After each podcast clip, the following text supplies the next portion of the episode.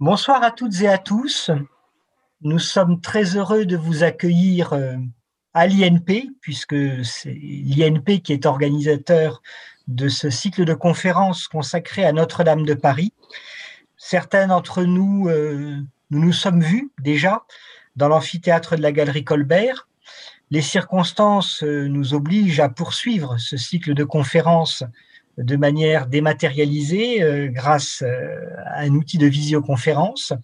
Mais on est très heureux de vous accueillir en cette nouvelle année pour poursuivre ce cycle qui a commencé en 2019, euh, l'année de l'incendie de la cathédrale Notre-Dame de Paris.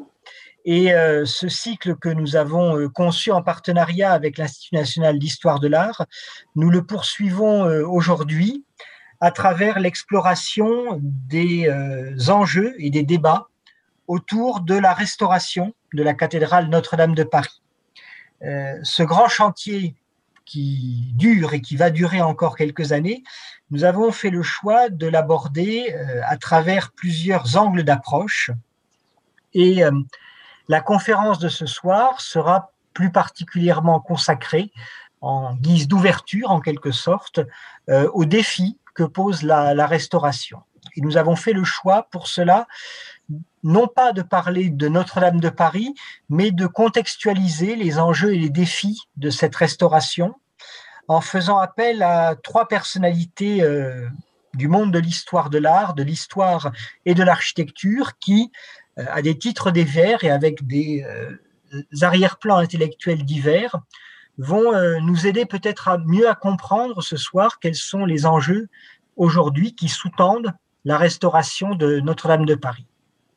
Alors, je remercie euh, vivement Arnold Bartetsky, Jacques Moulin et Patrick Demouy d'avoir accepté de répondre à notre euh, invitation pour la séance de ce soir. C'est Arnold Bartetsky qui va prendre la parole en premier ce soir. Il sera suivi par Patrick Demouy puis par Jacques Moulin. Arnold Bartetsky, je vais vous présenter très, très brièvement. Hein. Vous, aviez, vous avez étudié euh, l'histoire, la littérature allemande, la philosophie et l'histoire de l'art dans plusieurs universités euh, de l'espace germanique, à Fribourg, à Tübingen, mais aussi à l'université Jagellon. Vous avez également étudié l'architecture à, Berlin. Vous enseignez aujourd'hui euh, à Leipzig en tant que coordinateur du Leipzig Institut für Geschichte und Kultur des östlichen Europa.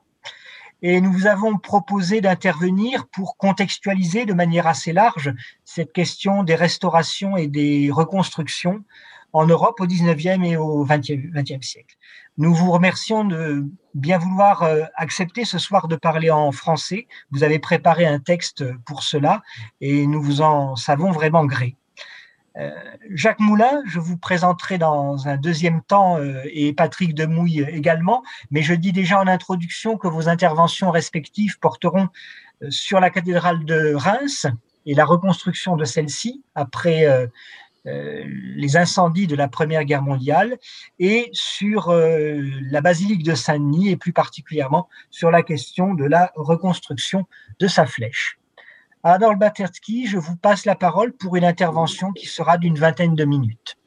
Bonsoir, monsieur, Dame. Merci de la présentation, c'était très gentil et je vous remercie aussi de m'avoir invité à m'adresser à vous et à discuter dans le cadre de cette, table ronde. Euh, c'est une formidable opportunité pour moi d'en apprendre davantage sur les expériences de restauration et de reconstruction en France la France a une, longue tradition dans ce domaine euh, qui a joué un rôle important dans la définition du principe de la conservation des monuments en Europe. Euh, mais euh, je connais peu de choses sur le sujet en France parce que je me suis jusqu'à présent principalement concentré sur des exemples en Allemagne et dans la moitié orientale de l'Europe. Les organisateurs de cet événement m'ont demandé de préparer une intervention basée sur des exemples tirés de, mes recherches. J'ai préparé la présentation en français, comme Christian a dit. Toutefois, si vous avez des questions, euh, ce que ce que j'espère vivement, je vous serai reconnaissant de me laisser y répondre. Peut-être on verra en anglais car mon niveau de français est insuffisant pour une discussion publique. Euh, la présentation portera sur les dimensions politiques et particulièrement sur la relation difficile entre la reconstruction, la politique et la conservation du patrimoine historique. Quel rôle jouent les enjeux politiques dans les projets de reconstruction? Et quels sont les conflits entre les motivations politiques et les doctrines de la conservation des monuments J'imagine que ce sujet a une nouvelle actualité en France après l'incendie de la cathédrale Notre-Dame de Paris et il peut donc être intéressant d'examiner des exemples dans d'autres pays. La construction des monuments détruits est une pratique répandue en Europe au-delà depuis le 19e siècle. Différents intérêts culturels et politiques sous-tendent ces projets. Dès le début, le renforcement de la conscience nationale a joué un rôle important. En France, par exemple, la célèbre ville médiévale fortifiée de Carcassonne a été restaurée depuis le milieu du XIXe siècle sous la direction de d'Eugène Viollet-le-Duc et avec le soutien de Napoléon III. Viollet-le-Duc a vu les vestiges de la ville, euh, de la ville médiévale qui avait auparavant été exploité comme carrière, le témoignage architectural d'un, je cite, euh, génie national, un génie national typiquement français dont la reconstruction avait pour lui une valeur didactique particulière dans la, pour la conscience euh, nationale. Le plus ancien exemple allemand de reconstruction d'une structure emblématique est le château de Marienburg, centre de pouvoir médiéval de l'ordre teutonique situé dans ce qui est aujourd'hui le nord-est de la Pologne. Le château fort sévèrement délabré a été reconstruit pendant plus d'un siècle euh, à partir des années 1910. Marienburg a été considéré comme un monument national et comme un témoignage de la prétendue supériorité culturelle des Allemands sur leurs voisins polonais de l'Est. En conséquence, la reconstruction a été promue dans sa phase tardive par l'empereur allemand Guillaume II, euh, qui l'a utilisé comme un instrument d'agression nationaliste. Le Haut-Königsbourg, près de Célestat, qui a été reconstruit au début du XXe siècle et que vous connaissez certainement très bien, avait une fonction politique similaire. La reconstruction devait exprimer la revendication de l'Empire allemand sur l'Alsace.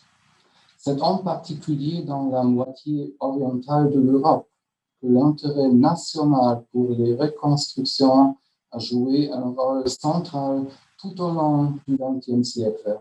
Et c'est encore le cas aujourd'hui. Il y a plusieurs raisons à cela que je ne peux pas évoquer maintenant en raison du manque de temps. Euh, toutefois, je vais mentionner quelques exemples qui euh, proviennent de différentes époques et de différents contextes politiques. Après la Seconde Guerre mondiale, le gouvernement polonais a reconstruit la vieille ville de Varsovie le centre historique de la capitale polonaise a été volontairement presque entièrement détruit par les occupants allemands. C'était une stratégie employée par l'Allemagne nazie pour détruire la Pologne en tant que nation culturelle. De ce fait, la reconstruction avait une fonction symbolique forte pour l'État polonais en tant que marque de la volonté de survie de la nation polonaise. La moitié orientale de l'Europe a connu une vague de projets de reconstruction après la chute des dictatures communistes. À Moscou, par exemple, la cathédrale de Christ Sauveur, détruite sur l'ordre de Staline, a été entièrement reconstruite dans les années 1990. Ce projet symbolisait le dépassement du communisme et la réintégration de la tradition chrétienne et impériale de la Russie. Certains projets de reconstruction dans les États de l'Europe orientale qui ont retrouvé leur indépendance après l'effondrement de l'Union soviétique ont eu une importance politique et nationale significative. Par exemple, le palais du grand-duc de Vilnius, qui avait été démoli vers 1800, a été reconstruit dans les années 2000. C'est un bâtiment avec de l'époque de Renaissance, mais avec des origines médiévales, qui, euh, est considéré comme euh, le fondement de l'État lituanien. Sa reconstruction a donc souligné la revendication historique de la Lituanie à la souveraineté. La reconstruction du château royal à Berlin, récemment achevée, ne joue pas un si grand rôle dans la conscience nationale allemande. Elle ne s'inscrit donc pas dans cette série d'exemples, mais je voudrais tout de même mentionner brièvement ce projet contemporain le plus connu d'Allemagne à ce stade, parce que je pense que vous attendez probablement cela de ma part, et parce que c'est aussi bien sûr un, euh, un projet hautement politique et très controversé. Les projets de reconstruction qui euh, suivent des objectifs politiques primordiaux entrent toujours en conflit particulièrement marqué avec les euh, principes théoriques de gestion des monuments, des monuments détruits qui ont été établis depuis l'émergence de la conservation moderne des monuments au tournant du 19e et 20e siècle. On peut citer par exemple l'exigence de proximité temporelle entre la reconstruction et la destruction du bâtiment en question. Georg Mörsch, euh, c'est l'un des théoriciens majeurs de la conservation des monuments dans l'espace germanophone, le formule ainsi, je cite, La destruction et la reconstruction doivent être contemporaines afin de pouvoir renouer le fil du temps déchiré dans le monument restauré. Selon Georg Mörsch, une reconstruction qui n'a pas été commencée dans la génération des témoins de la destruction perd sa crédibilité. En ce sens, Mörsch n'aurait probablement aucun problème avec la reconstruction partielle de Notre-Dame à Paris.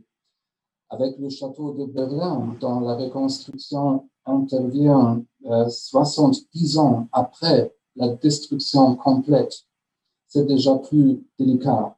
Le cas du palais du grand-duc à Vilnius aurait de quoi lui faire dresser les cheveux sur la tête, car le bâtiment n'a pas existé pendant plus de deux siècles. Dans le cas de la reconstruction d'un château royal médiéval dans la ville polonaise de Poznań, ce laps de temps est même dépassé. Ce bâtiment avait déjà disparu il y a trois siècles. Sa renaissance visait à exprimer l'importance de la ville pour l'histoire nationale polonaise.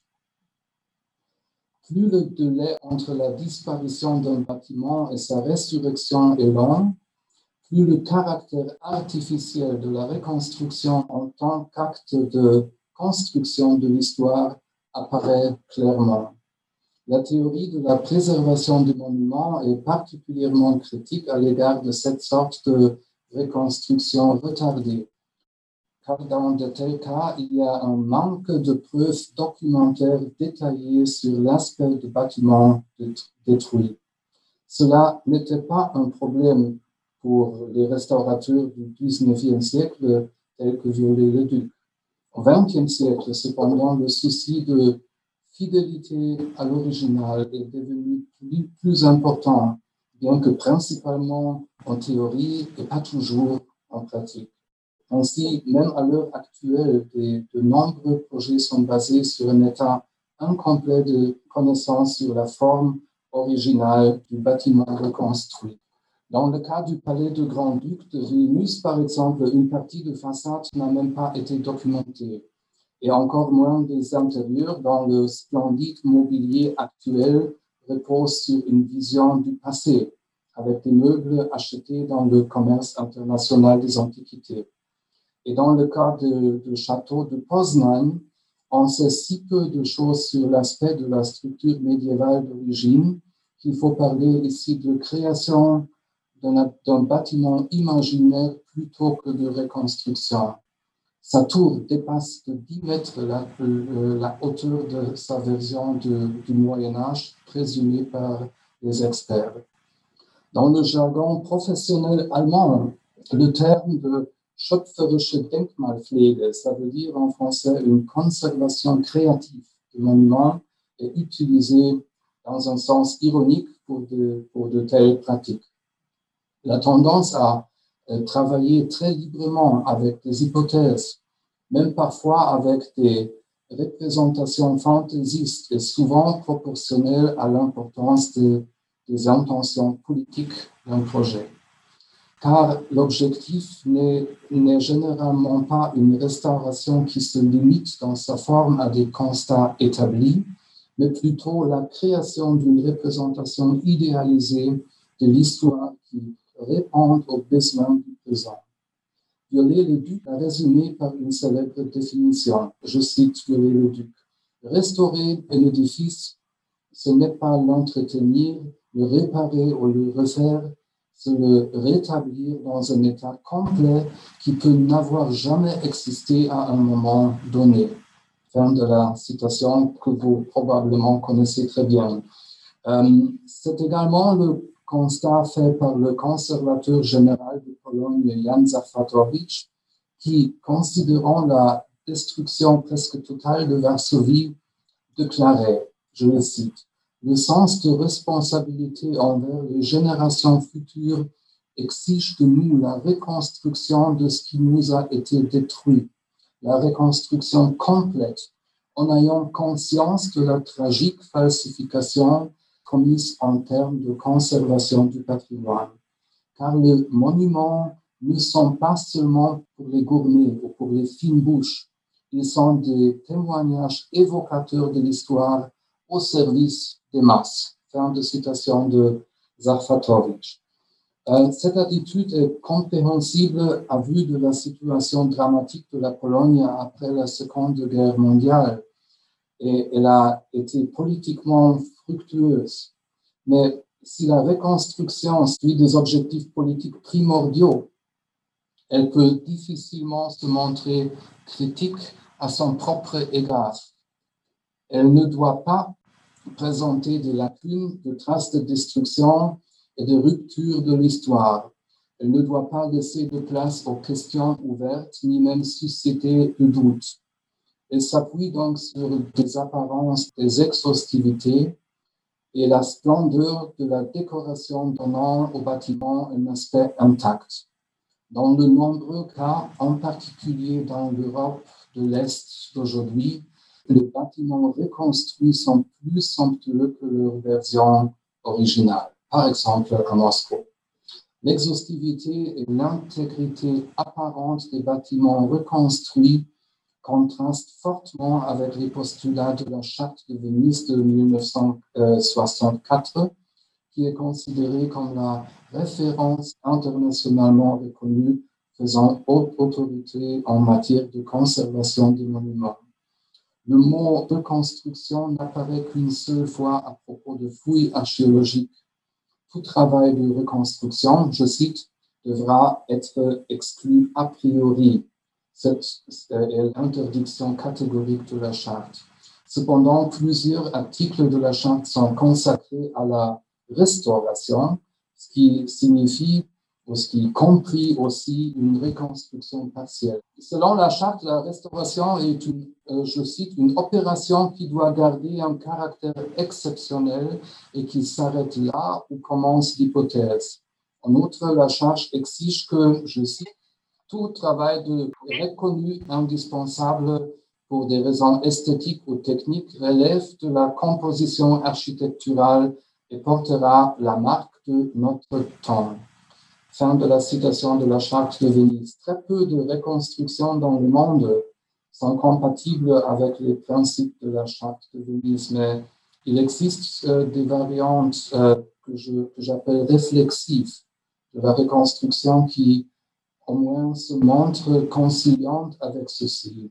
En voici quelques exemples à la fin en Allemagne. Euh, le musée Alte Pinakothek de Munich, qui a été reconstruit après de graves dommages pendant la Deuxième Guerre mondiale dans les années 1950. Euh, la Frauenkirche, l'église de Notre-Dame de Dresde, qui est restée en, ruine pendant des décennies après euh, la Seconde Guerre mondiale et qui a été entièrement reconstruite dans les années 1990 et 2000. Le Neues Museum, le nouvel musée de Berlin, qui a lui aussi été en grande partie détruit pendant la guerre et qui a été conservé en ruine pendant des décennies jusqu'à sa reconstruction achevée en euh, 2009. Les approches de reconstruction euh, de ces bâtiments sont différentes, bien sûr. Cependant, elles ont toutes en commun le fait de mettre en évidence le passé détruit du bâtiment à travers une séparation entre les parties nouvellement construites et le matériau original préservé. Je connais aussi un cas où une intervention artistique a suscité une euh, distanciation ironique. C'est mon dernier exemple.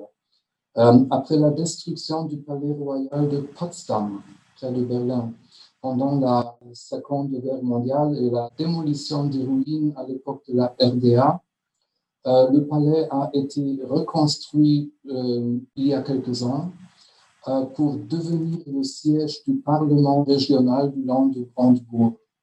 L'une des façades reconstruites est ornée des lettres dorées Ceci n'est pas un château en français. Ceci n'est pas un château faisant allusion au célèbre tableau de René Magritte. Ceci n'est pas une pipe.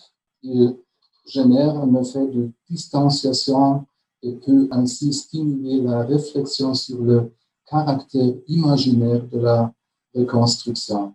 Une telle euh, touche euh, d'ironie sur un bâtiment reconstruit devrait rester une exception, mais la préservation et la présentation délibérée de traces de destruction sont également rares sur les bâtiments reconstruits.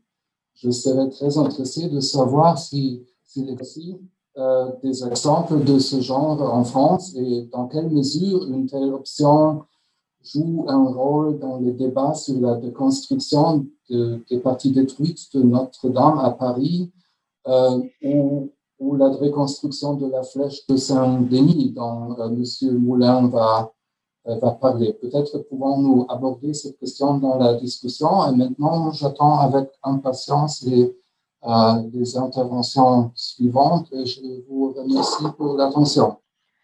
Merci beaucoup euh, Arnold Bratetsky. Merci pour cette intervention euh, tout à fait passionnante qui nous a fait euh, voyager et puis merci aussi de l'avoir donnée en, français. Je vais vous passer la parole, Patrick Demouy, après l'intervention d'Arnold Bratetsky. Vous êtes quant à vous historien, professeur émérite à l'université de Reims, médiéviste et vous y avez enseigné toute votre vie professionnelle.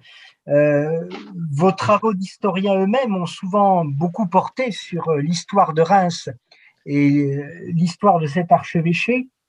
Je citerai simplement votre thèse de doctorat intitulée Genèse d'une cathédrale, les archevêques de Reims et leur église du XIe au XIIe siècle.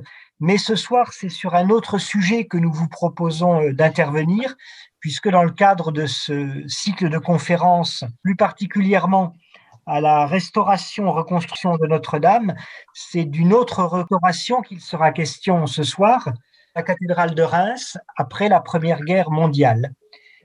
Patrick Demouy, je vous passe la parole maintenant pour euh, une intervention d'une vingtaine de minutes. je vous remercie de votre euh, aimable invitation.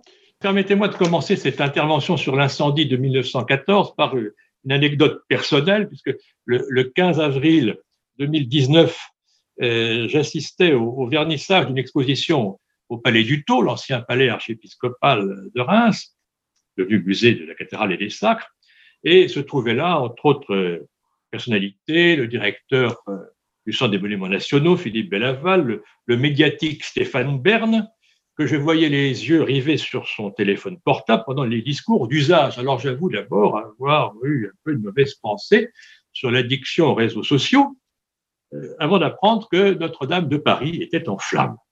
Alors ça a été dans l'assistance, l'incrédulité, la consternation, et aussitôt les journalistes présents de se précipiter vers ceux qui représentaient la défense du patrimoine pour le demander de réagir à cette euh, triste nouvelle. Et immédiatement, le parallèle a été établi entre euh, cet incendie et celui que nous avions connu à Reims le 19 septembre 1914 et qui était resté dans toutes les mémoires. Et ça ne s'est pas arrêté à cette soirée parce que dans les semaines qui ont suivi, de nombreux représentants de la presse euh, écrite, télévisée, radiodiffusée, française, étrangère, jusqu'au Brésil et au Japon, euh, sont venus à Reims pour savoir euh, comment s'était passé ce drame et comment la cathédrale avait été restaurée. Et puis, ils voulaient tous voir la charpente, la charpente nouvelle, et car bien sûr, c'est ça qui les intéressait au premier chef. Alors, Beaucoup de similitudes, évidemment. À première vue, l'incendie d'une charpente médiévale en chaîne, une, une émotion internationale, mais euh, beaucoup de, de différences. Euh, si l'on examine les causes du, du, sinistre, la durée de la tragédie et les choix de restauration. En 1914, Notre-Dame de Reims était en, bon état. L'essentiel de son décor sculpté avait été préservé, même la Révolution avait à peine touché la cathédrale des Sacres. Et plusieurs campagnes de, de restauration dans la deuxième moitié du XIXe siècle avaient consolidé la structure. Une dernière chance, une dernière tranche de travaux devait s'achever d'ailleurs cette année-là concernant la tour nord de la façade qui était entièrement échafaudée en bois de pin. La grande différence, bien sûr, c'est que l'incendie de 1914 n'est pas accidentel. Contrairement à celui qui s'était déjà produit en 1481 à Reims, quand des plombiers qui travaillaient à la couverture avaient laissé un fourneau mal éteint dans la charpente, entraînant sa combustion totale et la destruction de la grande flèche, alors établie à la croisée. Elle n'a jamais été reconstruite, ce qu'il faut signaler quand on considère les, dégâts causés euh, par l'effondrement de celle de, de Paris. Euh, l'incendie de, 1914 est un fait de guerre.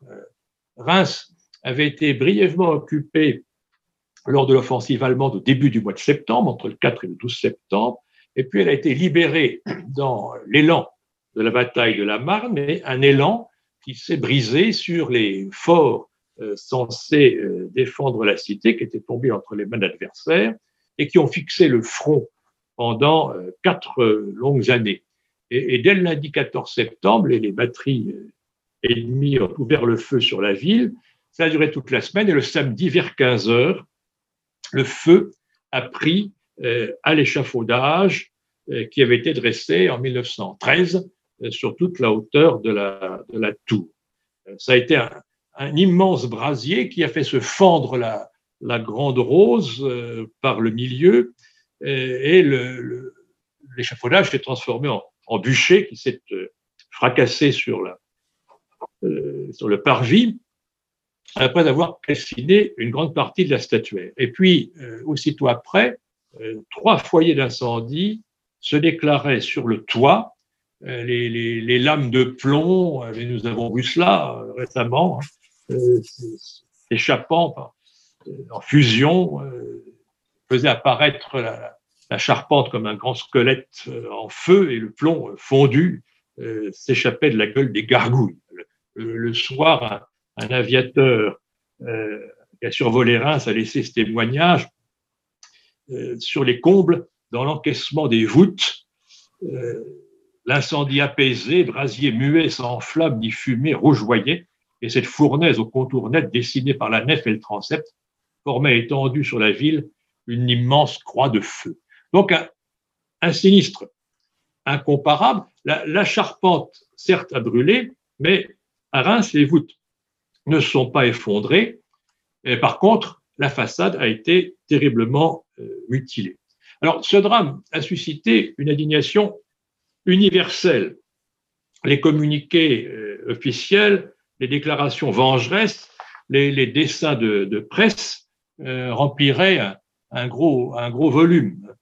À la lecture des, journaux du 21 septembre, un, mot saute aux yeux en, en grosse capitale, vandalisme. Et les protestations de se multiplier, à commencer par celle du gouvernement français, je cite, sans pouvoir invoquer même l'apparence d'une nécessité militaire et pour le seul plaisir de, détruire, les troupes allemandes ont soumis la cathédrale de Reims à un bombardement systématique et furieux. À cette heure, la fameuse basilique n'est plus qu'un monceau de ruines, retenons cette phrase. Le gouvernement de la République a le devoir de dénoncer l'indignation universelle cet acte révoltant de vandalisme qui, en livrant aux flammes un sanctuaire de notre histoire, dérobe à l'humanité une parcelle incomparable de son patrimoine artistique. Et les différentes confessions religieuses et milieux savants ont fait chorus. La presse étrangère s'est indignée. Le Times a perdu tout son flegme en traitant le Kaiser de moderne Attila. Euh, la, douleur le disputait à la fureur. L'humanité a dit son mouvement d'horreur devant la vision de la grandiose cathédrale éventrée par les obus et rongée par les flammes. Et Anatole France, tout aussi peu suspect de cléricalisme, euh, a réagi avec la même vigueur. Ils se sont couverts d'une infamie mortelle et le nom allemand est devenu exécrable à tout l'univers pensant. Et au-delà de la responsabilité des, chefs de l'heure, euh, nombreux sont les textes à cette époque euh, qui désignent celle d'un peuple entier. Hein. Pourquoi ont-ils fait cela? Il fallait détruire la cathédrale de Reims parce que Clovis vint y célébrer la bataille de Tolbiac, la première victoire française contre les Allemands.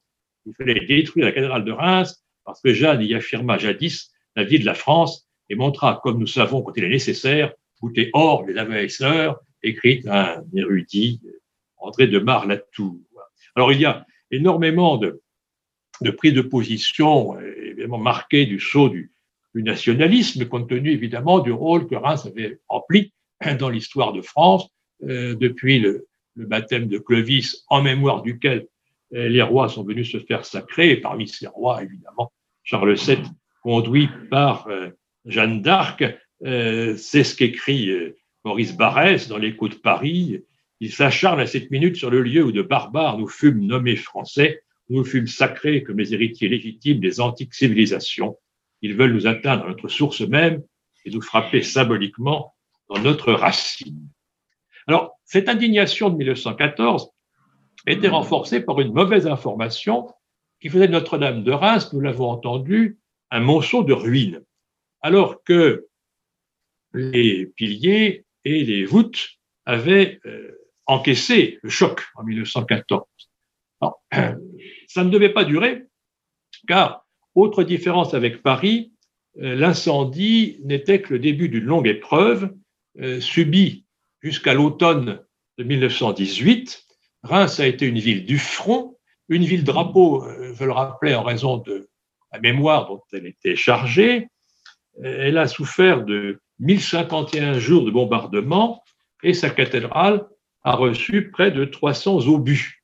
Et les, gros calibres de 1917 ont brisé la croisée ensevelissant le maître-autel sous les décombres. Euh, dès lors, la question qui se posait était la suivante, ne fallait-il pas garder la pièce à conviction de la barbarie? Et donc, alimenté par cette mauvaise information sur l'état réel euh, du monument, certes blessé, mais pas euh, abattu, relayé par le romantisme morbide des ruines, le désir d'entretenir le souvenir et la haine, une campagne de presse dénonça toute idée de restauration. N'ajoutons pas au crime des vandales celui des architectes. Quand un forfait a été commis, la justice donne l'ordre de tout laisser en l'état afin qu'à l'œuvre on reconnaisse les criminels, écrit le matin du 20 octobre. Même Armand Daillot, inspecteur général des monuments historiques, souhaitait qu'aucune main profane ne viennent achever l'œuvre des barbares en cherchant à restaurer ces ruines. Nous connaissons ces débats encore aujourd'hui pour la restauration euh, de certains éléments de la statue. Alors, ce sont des, historiens comme le chartiste Maurice Prou qui ont fait entendre une voix différente, au sens la voie de la raison, je cite Maurice Proux, euh, la destruction appelle la reconstruction comme la défaite appelle la revanche. Les beaux-arts ont leurs blessés qu'il faut guérir. En même temps, il conviendra de fonder un musée double en son objet. Là, à côté des débris de sculptures pieusement recueillis, on réunira les innombrables images du monument, collection qui, en aidant à sa restitution, permettra aux générations futures de prendre une idée de l'habileté de nos ancêtres. ce vœu est exaucé puisque le musée du Taux, à côté de la cathédrale, conserve les, sculptures de plus ou moins grande dimension qui ont été déposées euh, lors de, la restauration et de, nombreux documents. Alors, évidemment, restaurer la cathédrale, euh, c'était l'avis unanime des Rémois, euh, peut disposer à devenir les, les gardiens d'un cimetière national, puisqu'un officier avait même proposé de transférer dans la cathédrale euh, les corps de toutes les victimes de la guerre et d'en faire un ossuaire national. Mais le berceau de la France chrétienne, comme on disait, ne devait pas devenir une nécropole. Alors, une statue devait devenir le symbole de la résurrection de Notre-Dame de Reims, l'ange au sourire, situé sur le portail nord de la façade occidentale. Euh, avant-guerre, il n'avait pas de notoriété particulière. Certes, les historiens de l'art signalent des anges souriants, euh, nombreux d'ailleurs dans les parties hautes, euh, qui témoignent tant de de l'art des sculpteurs étudiant la physionomie que de la foi paisible de ce qu'on avait appelé le beau XIIIe siècle, mais il n'en désignait pas un euh, plus qu'un autre. Et c'est l'incendie par la chute d'une poutre euh, qui a fait de cet ange une gueule cassée, comme on disait, des blessés de guerre, et euh, la récupération des fragments la reconstitution du visage grâce au moulage existant marquait la volonté de rendre à Reims et à la cathédrale son sourire. Et cet ange est devenu euh, l'emblème de la Société des Amis de la cathédrale de Reims, fondée dès 1917 pour rassembler les fonds qui aideraient l'État propriétaire à restaurer le monument, et est resté le symbole par excellence de, Reims, mis parfois un peu à toutes les la, de la communication. Alors l'artisan de la restauration a été Henri Deneux, architecte en chef des monuments historiques, né à Reims en 1874, euh, qui s'y consacra à temps plein euh, dès la fin de la guerre euh, jusqu'à sa retraite en décembre 1938. donc cela, il a été 20 ans présent sur le chantier. Le 18 octobre 1937, le cardinal Suard avait procédé à la dédicace de sa cathédrale rendue à la vie spirituelle et en juillet 1938, le président de la République était venu honorer de sa présence la fête nationale de l'inauguration. Donc 20 ans. 20 ans pour ce travail colossal qui d'ailleurs n'était pas achevé et le sera-t-il un jour? À titre d'exemple, le décor extérieur de la Grande Rose euh, n'a été restitué qu'en 2015-2016, euh, donc euh, un siècle après la guerre. Alors bien sûr, en 1919, la priorité est d'abord à la structure et surtout à la couverture. Et c'est sur ce point que je vais terminer mon intervention pour souligner une autre différence avec Paris qui a été le choix de l'innovation technique. Euh, Henri Deneux, qui connaissait parfaitement la charpente du XVe siècle, dont il avait fait le relevé quand il préparait le concours d'architecte en chef, ne l'a pas restitué en bois. Et apparemment, cela n'a pas fait débat. Ce qui a fait débat, c'était faut-il restaurer ou non. Mais les techniques utilisées par l'architecte euh, n'ont pas été discutées euh, par par l'opinion à cette époque. Euh, les, arguments d'Henri Deneux étaient euh, la hantise du feu, pas, une troisième fois, euh, la difficulté d'approvisionnement dans une région dévastée dont les forêts avaient été mitraillées. Et puis, il proposait une solution technique économique qu'il venait euh, d'expérimenter sur des chantiers de moindre envergure, une solution inspirée de Philibert Delorme, euh, déjà confronté au XVIe siècle la difficulté de trouver les grandes poutres nécessaires aux charpentes des, vastes bâtiments. Un système de planches, euh, non plus en bois, mais en béton armé, matériau moderne pour l'époque, euh, des planches faciles à manier et à assembler avec euh, mortaise et, clavettes, faciles à manier en raison de leur faible dimension, 4 cm d'épaisseur, 22 de large, 2 à 3 mètres de long. Donc un, remarquable jeu de construction nécessitant peu, peu de main-d'œuvre. Et sur les, chevrons, un tasseau de bois euh, placé dans le moule avant la coulée du mortier euh, a permis de clouer le, voligeage de la couverture sur lequel Henri Deneux a replacé comme auparavant euh, les longues lames de plomb assurant l'étanchéité. Donc il s'agissait d'ailleurs en partie du plomb d'origine récupéré après l'incendie. Et ce travail a, bien vieilli. il donne encore aujourd'hui euh, toute satisfaction, encore qu'il y ait quelques inquiétudes avec ces lames de plomb euh, qui, en raison de la très forte pente, ont tendance à, glisser euh, et qu'il faut fixer. En tout cas, c'est une réussite technique, une réussite esthétique aussi, comme on peut en juger par cette coque de navire élégante qui donne tout son sens à la nef de, de la cathédrale de Reims. Voilà ce que je pouvais euh, rapidement vous dire en étant à votre disposition, bien sûr, pour euh, compléter et, discuter. Merci beaucoup. Merci, euh, merci Patrick Demouy pour cette intervention. Alors effectivement, tous les débats que vous évoquez autour euh, de l'incendie de la cathédrale de Reims, de sa reconstruction, de sa restauration, euh, ils nous parlent singulièrement puisqu'on a entendu des discussions sur les mêmes sujets finalement après l'incendie euh, de Notre-Dame de Paris en, en avril 2019. Je vous propose, euh, cher public, que dans un troisième temps, après la cathédrale du Sacre, nous allions à la nécropole des rois avec euh, Jacques Moulin pour parler de la basilique de Saint-Denis. Alors, il a beaucoup été question d'architecte depuis le, début de cette soirée. Jacques Moulin, vous êtes vous architecte en chef des, monuments historiques.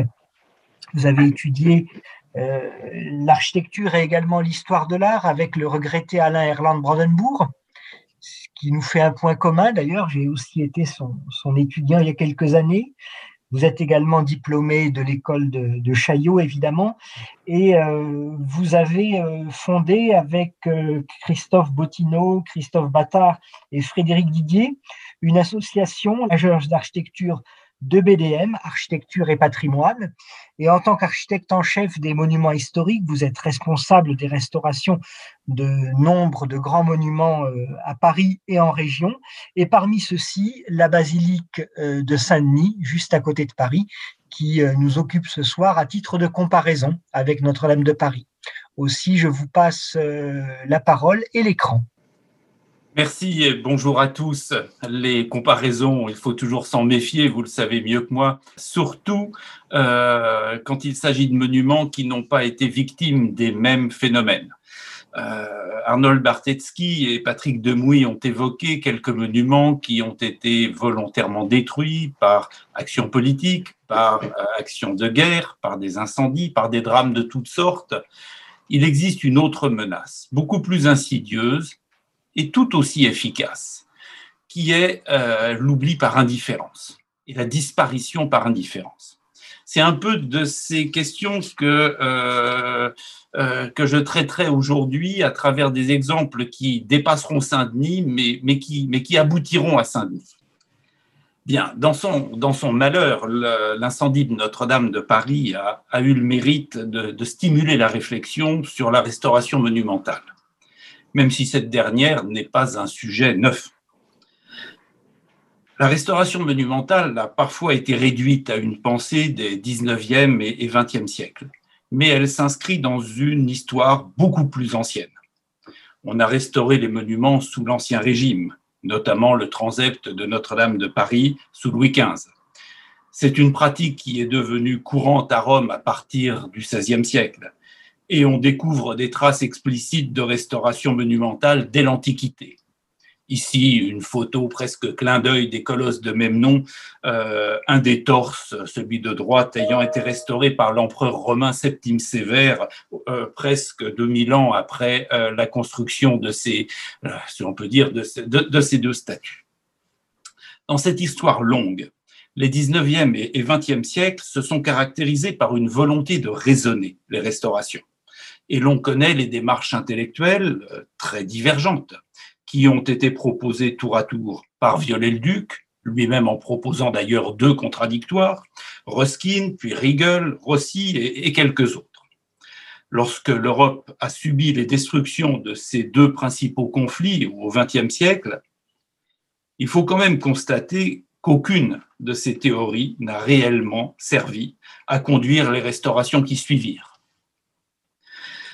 Après la destruction presque complète du Mont Cassin en Italie pendant la Deuxième Guerre mondiale, l'abbaye a été reconstruite avec tous ses décors baroques entre 1948 et 1956, en se moquant bien des réflexions que la charte de Venise allait synthétiser peu après. Toute pensée structurée est donc respectable et bienvenue, mais on est en droit de l'apprécier selon sa capacité à répondre, avec plus ou moins d'efficacité, à la volonté publique de conservation et de restauration des monuments. J'insiste sur ce point, ce n'est pas par ses charmes intellectuels ou littéraires que l'on peut évaluer une pensée, mais à sa capacité à agir. La restauration est systématiquement un devoir d'action. Depuis quelques décennies, sans doute dans l'embarras intellectuel d'une charte de Venise bien confuse, est apparue en France une nouvelle pratique de la restauration reposant sur deux piliers quasi religieux, un interdit et une obligation. L'interdit est celui de la restitution, devenu presque tabou. L'obligation est celle de la restauration des monuments, je cite, dans leur dernier état connu, formule que l'on brandit désormais à plaisir. Mais que recouvrent ces deux notions? Permettez-moi tout d'abord de m'attacher aux mots et si j'ai employé celui de pratique, c'est parce qu'il est impossible de donner à ces notions le nom de théorie ou de doctrine. Une théorie est un système d'idées permettant de comprendre telle ou telle facette du monde. On chercherait vainement qui a pu conceptualiser, écrire et mettre en débat ce fameux culte du dernier état connu, qui présenterait d'ailleurs, vu par Viollet-le-Duc ou Ruskin, des formes bien différentes. Une doctrine est le moyen de faire passer cette théorie en action.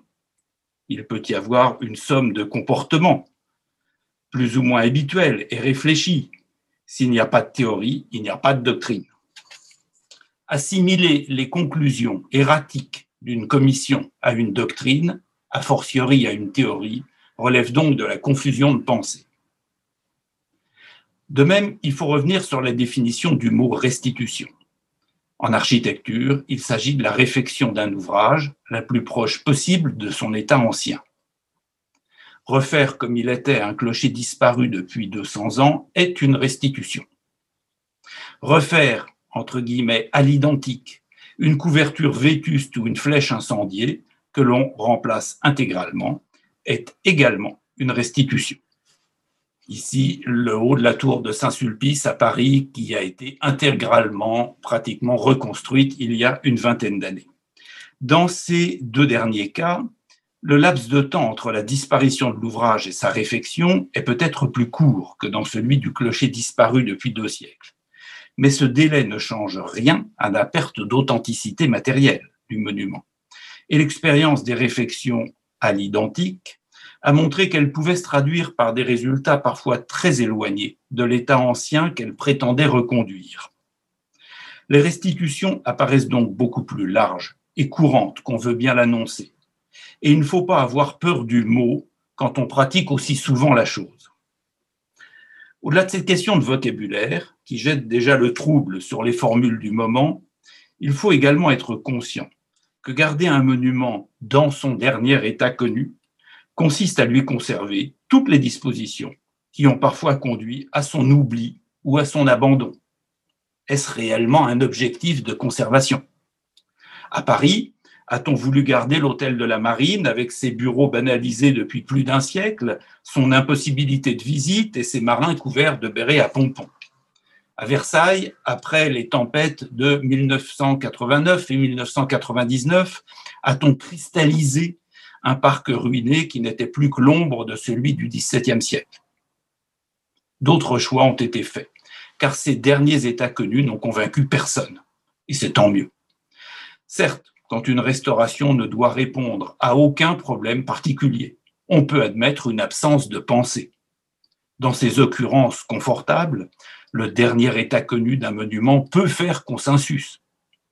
En revanche, lorsqu'un monument est victime d'un abandon ou d'une profonde inadéquation fonctionnelle, et ce sont des situations courantes, ce banal prêt à penser est insuffisant. Dernière difficulté, et non des moindres, le dogme du dernier état connu a le défaut d'être autant dépensier qu'incapable de susciter la moindre mobilisation publique. À Provins, dans les années 1980, les deux kilomètres et demi de remparts médiévaux s'effondraient régulièrement, car la municipalité de moins de 10 000 habitants ne pouvait prendre en charge un patrimoine plus étendu que celui de la ville de Marseille. L'étude commandée pour la consolidation des remparts proposa donc deux options une simple cristallisation des remparts ruinés dans leur dernier état connu, et un travail plus important consistant à restaurer le chemin de ronde et à l'ouvrir au public avec toutes les traces que nous avions et avec les ouvrages neufs que cela nécessitait. Aucune collectivité n'a accepté de participer au financement de la première solution, tandis que toutes ont abondé euh, celle qui était plus onéreuse mais qui donnait un véritable outil de développement touristique à la ville. Un monument n'est pas un en-soi culturel qui évolue dans un monde éthéré où les questions financières n'existent pas. C'est un ouvrage qui participe à une société et qui impose des dépenses considérables. Ces dépenses ne sont concevables que si on sait susciter l'intérêt public correspondant, qui lui-même ne peut être porté que par une plus-value publique il y a peu de chances de la trouver si le projet n'apporte rien d'autre au monument que la conservation d'un état considéré par tous comme regrettable. En un mot, les deux piliers actuels que sont l'interdit de restitution et le respect du dernier état connu n'apparaissent pas d'une grande aide dès lors que doit être abordé un vrai projet compliqué de restauration. Ils correspondent à une sorte de paralysie de la pensée qui conduit à une véritable paralysie de l'action. Cet idéal masqué de non-agir correspond, à mon sens, non pas à une pensée, mais à une volonté de non-penser. Je n'épiloguerai pas sur cette démission intellectuelle, mais vous comprendrez que je ne me sois jamais beaucoup attardé à la respecter. Aussi, toujours à Provins, la chute du Christ en gloire du tympan de l'église Saint-Ayoul en 1986 aurait pu se traduire par une simple consolidation des vestiges, car les techniques de l'époque ne permettaient pas de recoller et de remettre en place la sculpture brisée. Un autre parti a pourtant été adopté. Il a assuré la restauration du portail à proprement parler, et ce fut une des premières opérations de cette nature effectuées sur un portail médiéval français avec l'invention des techniques correspondantes. Il a proposé toutefois de ne pas s'arrêter au sauvetage de l'ouvrage ruiné et de le compléter par un nouveau trumeau et un nouveau linteau qui s'inscrivaient dans des dispositions anciennes et qui furent ornés de sculptures de Georges Jean-Claude. Pour la première fois depuis les guerres de religion, l'Église retrouvait un portail stable et pleinement significatif qui a été le prélude à la restauration de tout l'édifice. La même logique d'intervention a été suivie sur le chevet de la même église, séparée de la, nef, la nef depuis le Moyen Âge et transformée en grange après la Révolution. Les travaux de restauration ont été particulièrement lourds à proportion d'un bâtiment gigantesque, mais ils ont été non seulement acceptés, mais voulus par la municipalité car ils participaient désormais et à leur tour au développement touristique et économique élaboré par la ville depuis 20 ans. À l'intérieur des baies, anciennement murées, les travaux de consolidation ont été complétés par un cycle de vitraux neufs confié à Udo Zembock, qui accompagne tout le circuit de visite et qui constitue désormais un des points d'attraction du monument. À Saint-Denis, la démarche a été analogue, mais avec d'autres moyens. La situation de la basilique n'était pas exactement semblable à celle de Saint-Ayoul de Provins, mais pour un bâtiment beaucoup plus connu, finalement pas si différente. En 2010, la façade occidentale était une des seules d'Île-de-France à n'avoir jamais été nettoyée. Les parements extérieurs de tout le côté sud de l'église étaient et restent largement ruinés par la pollution d'une des villes qui fut longtemps une des plus industrielles d'Europe. Dans le transept, la rose sud était taillée depuis 2006 et tous les vitraux médiévaux du déambulatoire étaient déposés, remplacés par des décalcomanies défraîchies. Cette situation s'inscrivait dans un contexte plus général.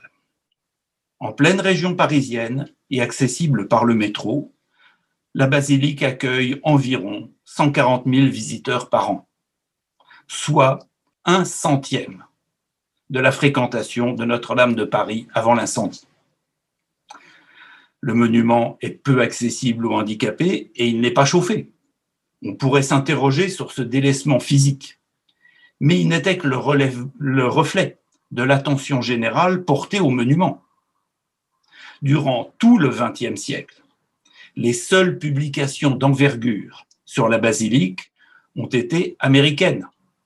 Je citerai Crosby, Erwin Panofsky, euh, Robert Branner, Caroline Bruselius, Michael Cochrane. Pas une n'a été française.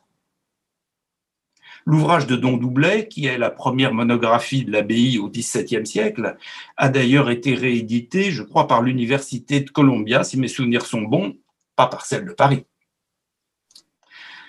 Avec la complicité de Dominique Cerclet, le conservateur qui était en charge euh, du monument à la Direction régionale des affaires culturelles d'Île-de-France, puis avec celle de Thierry Zimmer, il est apparu nécessaire de faire bouger les lignes, de les faire bouger par tous les moyens raisonnables possibles. Car seul un monument bénéficiant d'une meilleure reconnaissance publique pouvait prétendre à une meilleure prise en charge publique. D'abord, quelques travaux simples furent lancés. Ils ont permis de replacer dans la crypte les sarcophages qui en avaient été extraits durant 30 ans de fouilles et ont offert aux visiteurs un premier espace plus convaincant. Puis des menuiseries du début du XIXe siècle, oubliées dans un dépôt, ont permis de refaire les sas de sécurité dont l'Église avait besoin. Ces interventions, peu onéreuses, occupèrent le temps nécessaire à la mise au point du projet de restauration de la façade et à la recherche de son financement.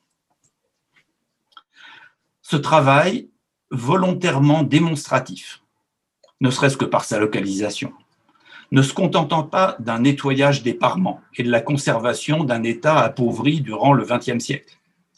Il fut raisonné et approuvé par la Commission nationale des monuments historiques comme une restitution de la façade selon les travaux effectués par l'architecte François Debré au début du XIXe siècle, avec leur horloge dorée, leur décor peint et toutes leurs sculptures.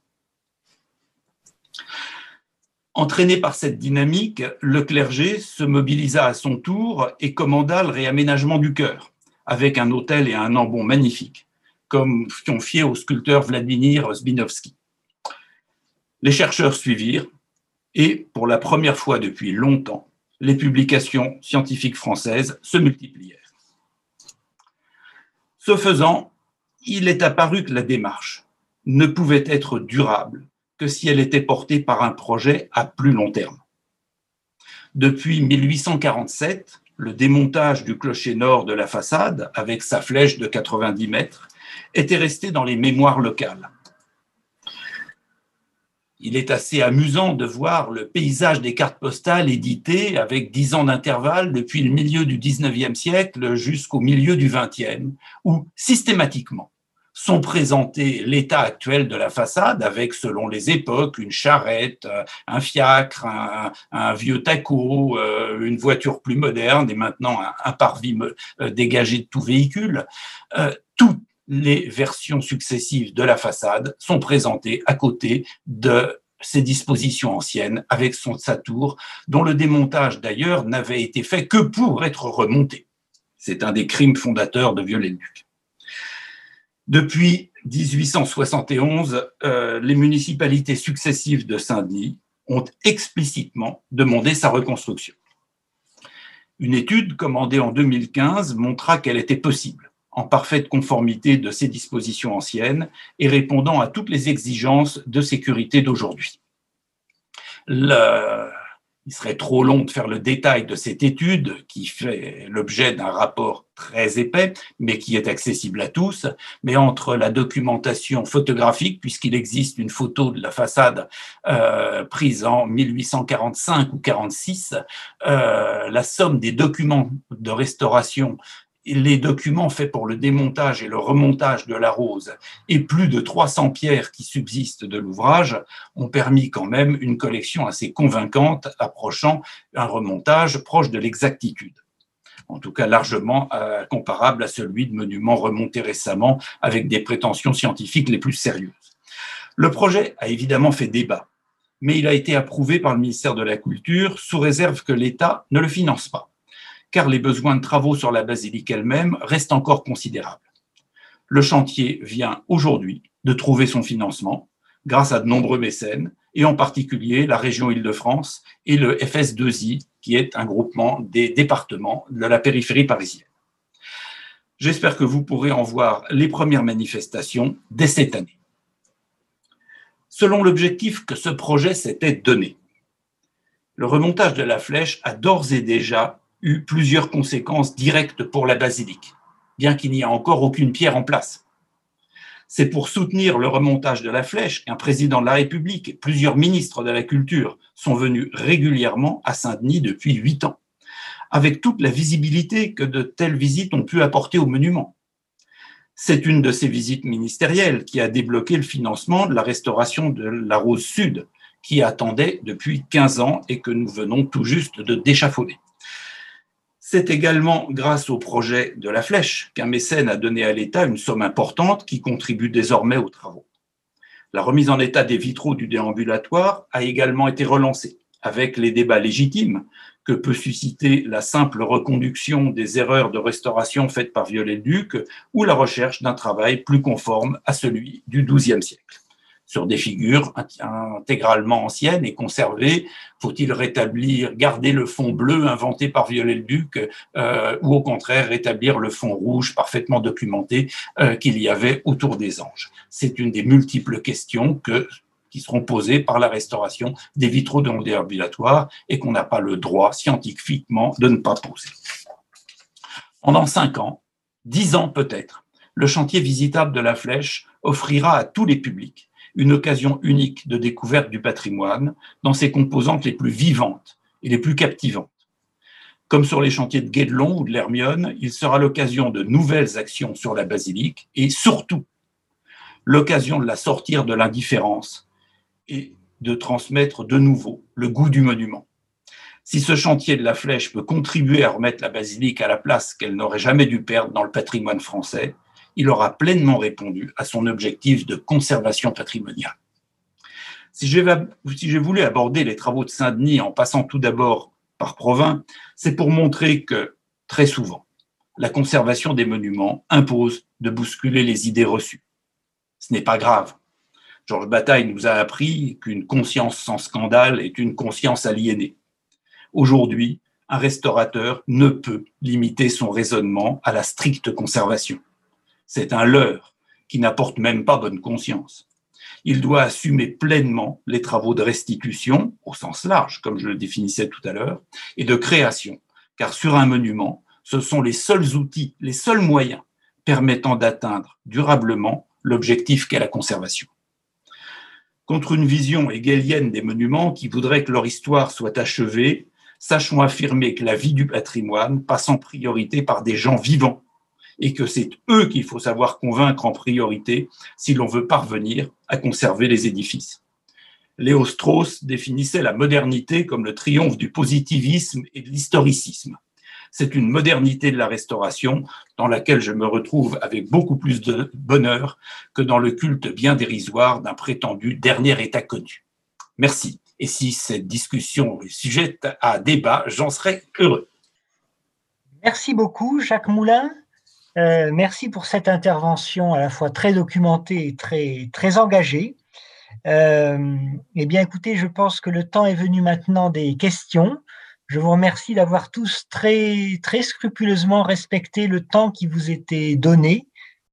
Je vais peut-être poser une question à Arnold Bratetsky, qui nous a fait euh, voyager en des lieux connus, hein, tels que le Potsdam ou Berlin, avec ses projets de reconstruction qui sont devenus des réalités. J'aurais voulu savoir si aujourd'hui il y avait en Allemagne euh, d'autres projets de reconstruction de monuments disparus, mais documentés à l'étude ou peut-être euh, engagés. Um, may I answer in English? And uh, I think that the big wave of uh, post-GDR reconstructions is over. You know, the um, the palace in Berlin is completed, uh, the royal palace in Potsdam as well. Um, now uh, the Frauenkirche Notre Dame uh, in Dresden is also was completed about 15 years ago.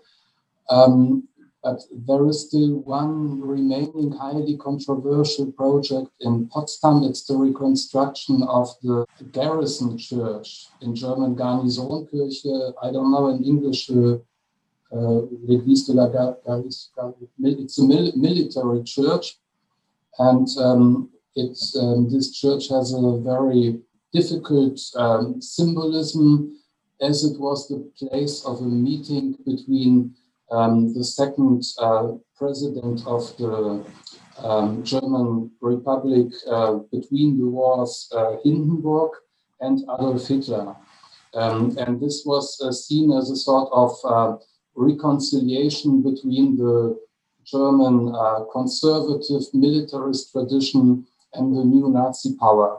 Um, and for that reason, it is it is being debated highly controversially because um, some people argue that um, the symbolism of the restitution of the reconstruction of this place um, is a very is a very bad one and is a very problematic one. So this is um, still being uh, debated. Um, now um, the, uh, the tower is being reconstructed and there is still a discussion about um, the question whether the, the other parts of the, of the church should, should be reconstructed as well.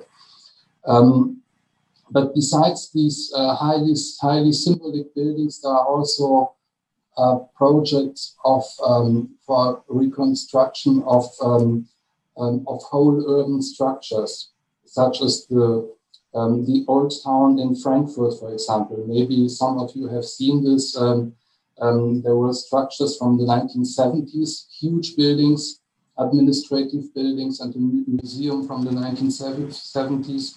And these uh, structures were destroyed to make place for, for a new, new old town which is not a, not, not, not a true copy of the, the original Old Town, but which is quite similar in, in scale and style. And, um, and I, I, think these are the current, the current tendencies in Germany. I, I presume that there are further um, old new town, old new towns coming in the future. Thank you very much for this very precise answer. Alors, nous avons une question sur le fil de discussion qui est adressée à Monsieur Moulin. Je vous la lis. Monsieur Moulin, quel est votre avis concernant la reconstruction de la flèche de Notre-Dame de Paris, ce qui nous ramène au sujet de notre cycle hein? Auriez-vous été contre une reconstruction avec un dessin plus contemporain? Voilà. je ne suis pas chargé de Notre-Dame de Paris il serait de mauvais goût que je me mêle d'un projet euh, euh, pour lequel je ne suis pas questionné. Donc, je ne répondrai pas sur Notre-Dame et sur la flèche. Néanmoins, euh, cette flèche, parmi les quatre figures que j'ai évoquées, elle est parfaitement connue parfaitement documentée, on en conserve la, les sculptures. J'ajoute et ça peut être pris en compte dans le débat, que cette flèche, comme la façade occidentale de la cathédrale, est une des meilleures restaurations de Viollet-le-Duc, euh, une des plus convaincantes, une qui a fait l'unanimité depuis le 19e siècle. D'autres facettes de ces travaux à Notre-Dame sont plus contestables. Euh, ça n'a jamais été le cas de la flèche. Donc, bien sûr, on pourrait peut-être faire une flèche contemporaine, mais pourquoi ne pas refaire la flèche de Viollet-le-Duc, puisqu'elle répondait, j'allais dire, à toutes ses qualités et à ses capacités de restitution fiable. Je crois, euh, tout à l'heure, Arnold Bartetsky évoquait qu'une restitution devait être possible euh, si le délai n'était pas trop long entre la destruction et la réfection je suis plus circonspect sur cette sur cette euh, euh, sur cette définition. C'est pas parce qu'il y a eu un témoin visuel plus ou moins plus ou moins vivant qu'il y a capacité à refaire. Euh, on a tous vu des pierres avec toutes les marques de taille ancienne, avec toutes les euh, leurs matériaux authentiques être refaites à l'identique par les mêmes artisans en changeant le matériau, en changeant l'outil, en changeant la dimension de la pierre et tout son parement. Donc euh, il y a des réflexions à l'identique faites à l'immédiat qui sont des monstres. Euh, côté de ça, il y a des reconstructions de monuments extraordinairement scrupuleuse euh, parce que une formidable documentation a été rassemblée. On connaît tous, c'est en archéologie, c'est pas en architecture, mais c'est un sujet quand même voisin. Le remontage, l'anastylose de la, du trésor d'Athènes à Delphes, euh, entre sa destruction et son remontage, il y a eu 1500 ans au moins. C'est la qualité documentaire de la restitution qui la justifie, pas, pas sa proximité temporelle. Monsieur, Monsieur Moulin, est-ce que vous pouvez dire quelques mots sur l'opinion publique euh, euh, quant, au projet de reconstruire la flèche euh, dans, la communauté locale de, Saint-Denis? Oui, volontiers. C'est en découvrant Escalité comme architecte en chef la basilique, je la connaissais comme étudiant, mais comme, comme architecte, il y a un peu plus de dix ans, que j'ai découvert à quel point la mémoire de cette flèche restait une mémoire municipale extrêmement forte. Quand vous traînez à Paris, euh, vous ne rencontrez guère de gens qui vous suggèrent de reconstruire la Bastille. C'est un monument détruit et heureusement détruit. Il n'y a aucune mémoire collective sur sa euh, qui réclame sa reconstruction. À Saint-Denis, il y aurait peut-être à analyser plus précisément le phénomène. J'ai essayé de l'illustrer par les cartes postales que je montrais tout à l'heure. Il y a une vraie mémoire locale qui, depuis le 19e siècle, réclame la reconstruction de sa flèche. Et aujourd'hui encore, que ça soit au bistrot, que ça soit chez les élus, l'engagement récent de la région et euh, des élus des départements euh, de la banlieue parisienne est un témoignage de cette volonté publique. Euh, s'il y a bien un endroit où il y a eu une volonté publique de reconstruire un monument, c'est bien à Saint-Denis. C'est en tout cas là où je l'ai ressenti le plus fortement. Cela couplé à une documentation qui rendait, à mon sens, la reconstruction crédible, a permis le projet. Jamais le projet n'aurait vu le jour s'il n'y avait pas eu cette volonté publique. Merci, euh, Monsieur Moulin. Justement, la question qui vient d'arriver porte également sur la question du niveau de documentation de la façade du 19e siècle. Vous l'avez un petit peu évoqué tout à l'heure. Est-ce que vous pouvez revenir dessus? Et la personne qui pose la question ajoute, est-ce que la nécessité de rendre au monument aujourd'hui un intérêt public a supplanté les valeurs d'ancienneté et d'histoire? Ah, enfin, on aborde Riegel, ça va devenir sérieux. Alors, la documentation, j'ai été obligé de passer vite. Vous pensez bien qu'un travail de deux ans, qui fait plus de 20 cm d'épaisseur, n'est pas facile à traiter en quelques secondes euh, lors d'un débat comme celui-ci la documentation, outre les multiples représentations anciennes, Euh, elle est par des vestiges qui subsistent. Il subsiste toute la souche de la, de la tour. Elle existe à travers les relevés de restauration qui ont été faits par euh, François Debré, relevés de restauration d'une exactitude extraordinaire. Et c'est plusieurs centaines de planches, pierre à pierre, façade par façade, coupe par coupe, qui donnent les précisions sur les matériaux, les dimensions et les formes de, euh, de, chaque, de chaque pierre. Puis ça a été le débat sur le démontage euh, ou la consolidation in situ de la flèche, dix ans plus tard, dans les années 1840. Et enfin, ça a été les euh, documents, puisque la flèche devait être déposée et remontée. C'est tous les documents de, de mode d'emploi du Lego qui ont été établis pour que ce démontage puisse s'opérer et, être remonté dans les meilleures conditions. Euh, j'ajoute en plus les pierres qui ont été conservées et qui qu'elles trouvent aujourd'hui par centaines. J'ai un jour fait la comparaison entre la documentation qui est conservée sur la flèche de Saint-Denis et la documentation que nous avons aujourd'hui sur la flèche toujours existante du clocher sud de Chartres, qui heureusement ne pose pas de problème de reconstruction, il est en place. Nous avons plus de quatre fois sur la flèche de Saint-Denis la documentation de celle de Chartres. C'est vraisemblablement le monument du XIXe siècle le mieux documenté que nous ayons. Je renvoie d'ailleurs euh, la question à cette étude qui est accessible au public et qui est déposée à la MAP. Euh, on peut y accéder sans la moindre autorisation.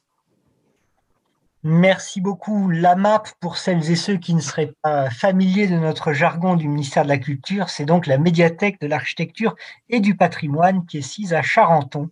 Exactement, merci. Au fort de Saint-Cyr, mais quand même surtout à Charenton pour la partie qui nous, qui nous occupe. Je vous propose peut-être que nous terminions cette, cette soirée en remerciant très chaleureusement et à distance euh, nos trois conférenciers de ce soir qui ont su, euh, je crois, par leur, leurs interventions très, très précises, très documentées et toutes passionnantes, nous aider à mieux comprendre quels sont les enjeux aujourd'hui de la restauration de, Notre-Dame de Paris. Et euh, je vous invite le 10 février 2021 pour une nouvelle euh, séance de ce cycle de conférences que nous organisons avec l'Institut national d'histoire de l'art elle sera consacrée cette fois-ci à un point particulier de la restauration de Notre-Dame de Paris, la restauration de l'orgue. Et puis, euh, un mois plus tard, le 23 mars, nous nous pencherons sur la question de la charpente. C'est une question que vous avez évoquée, euh, Monsieur Demouy. Euh, cette question de la reconstruction de la charpente, non pas à l'identique en bois, mais avec un matériau moderne du XXe siècle, le béton. Et euh, voilà, nous nous plongerons dans le le débat, la discussion autour de la reconstruction de la charpente de Notre-Dame de Paris au XXIe siècle. Je remercie vivement Émilie Môme euh, pour la préparation de cette séance. Merci à vous tous et à vous toutes et bonne soirée à vous et à bientôt.